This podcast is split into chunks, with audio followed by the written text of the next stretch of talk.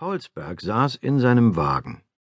Wie jeden Abend war er auf dem Weg nach Hause abgebogen und hoch auf die kleine Anhöhe zu seiner alten Esche gefahren.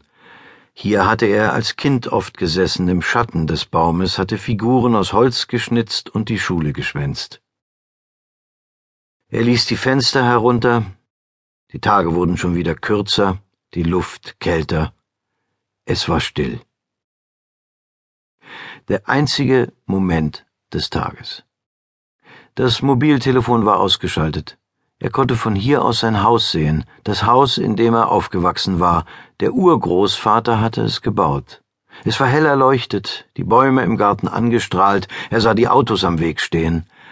In ein paar Minuten würde er dort sein, die Gäste würden bereits warten. Er würde sich über all den Unsinn unterhalten müssen, den gesellschaftliches Leben ausmacht. Paulsberg war jetzt 48. Er besaß in Deutschland und Österreich 17 große Ladengeschäfte, teure Bekleidung für Herren. Sein Urgroßvater hatte die Strickwarenfabrik hinten im Tal gegründet. Paulsberg hatte alles über Stoffe und Schnitte schon als Kind gelernt. Er hatte die Fabrik verkauft. Er dachte an seine Frau. Sie würde alle unterhalten, elegant, schmal, hinreißend.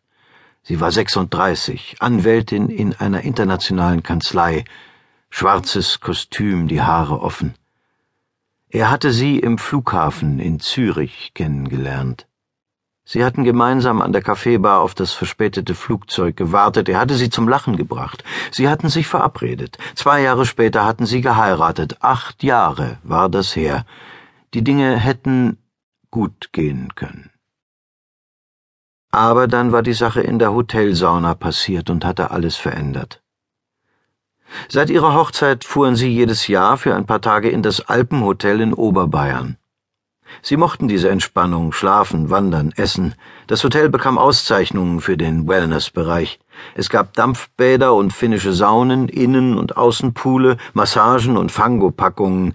In der Parkgarage standen Mercedes, BMW, Porsche. Man war unter sich. Paulsberg hatte wie die meisten Männer seines Alters einen Bauchansatz. Seine Frau hatte sich besser gehalten, er war stolz auf sie. Sie saßen in der Dampfsauna. Er beobachtete den jungen Mann, der seine Frau anstarrte. Schwarze Haare, ein Südländer vielleicht, Italiener, gut aussehend, glatte Haut, gebräunt, etwa 25. Der Fremde betrachtete seine Frau wie ein schönes Tier. Sie war irritiert. Er lächelte sie an. Sie sah zur Seite. Dann stand er auf, sein Penis war halb erigiert, er ging Richtung Ausgang, dann blieb er vor ihr stehen, drehte sich zu ihr